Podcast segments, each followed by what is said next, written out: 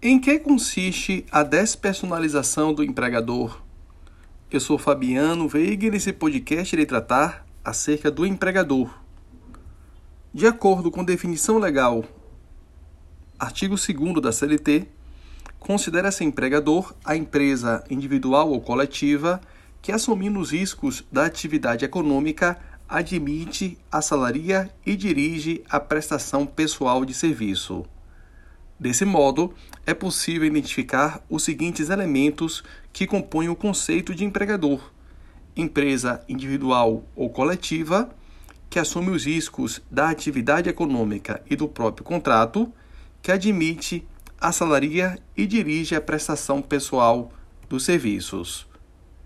De acordo com o parágrafo 1 do artigo 2 da CLT, equiparam-se ao empregador para os efeitos exclusivos da relação de emprego os profissionais liberais, as instituições de beneficência, as associações recreativas ou outras instituições sem fins lucrativos que admitirem trabalhadores como empregados. Trata-se da figura do empregador por equiparação. O empregador detém poderes na relação de emprego poderes estes considerados como poderes empregatícios, o poder diretivo, o poder de organização e regulamentação, o poder de fiscalização e o poder disciplinar na relação de emprego. A despersonalização da figura do empregador consiste na característica de autorizar a ordem justo-trabalhista a plena modificação do sujeito passivo da relação de emprego o empregador, sem prejuízo da preservação completa do contrato empregatício com novo titular. Enquanto a pessoalidade é elemento fático-jurídico essencial ao reconhecimento da figura do empregado, é irrelevante, em regra, na tipificação da figura do empregador.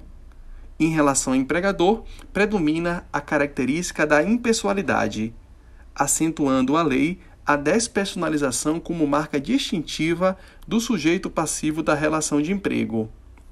Como consequência da despersonalização da figura do empregador, tem-se a viabilização do princípio da continuidade da relação de emprego, que busca a integração do obreiro na estrutura e dinâmica empresariais, viabilização do princípio da inalterabilidade contratual lesiva reconhecendo-se inclusive o Instituto da Sucessão Trabalhista, e serve também a despersonalização da figura do empregador como fundamento para a desconsideração da personalidade jurídica. Muito importante perceber o Instituto da Sucessão previsto nos artigos 10, 448 e 448-A da CLT.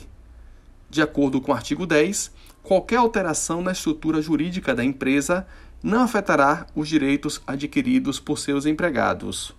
Já o artigo 448 dispõe que a mudança na propriedade ou na estrutura jurídica da empresa não afetará os contratos de trabalho dos respectivos empregados. Por fim, o artigo 448-A da CLT disciplina que, caracteriza, caracterizada a sucessão empresarial ou de empregadores, previstas nos artigos 10 e 448 desta consolidação, as obrigações trabalhistas, inclusive as contraídas à época em que os empregados trabalhavam para a empresa sucedida, são de responsabilidade do sucessor. O parágrafo único, por sua vez, dispõe que a empresa sucedida responderá solidariamente com a empresa sucessora quando ficar comprovada a fraude na transferência.